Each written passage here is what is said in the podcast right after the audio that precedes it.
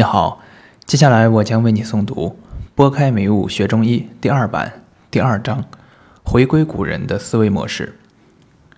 希望大家在阅读这一章之前，一定要按照我前面所说的，忘掉所学的知识，重新读几遍《黄帝内经》，以便于继续一起探讨经典。很多人已经习惯戴上有色的眼镜来看经典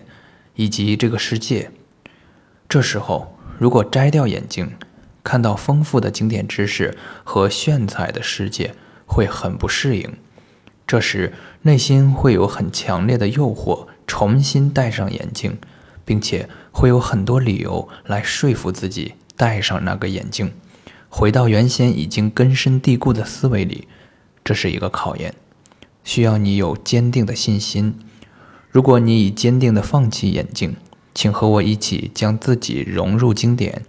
如果读者朋友的经典基础不很牢固，读这一章可能会有些眩晕，但请你依然试着读下去，同时多翻看经典，回头再看就不会难懂了。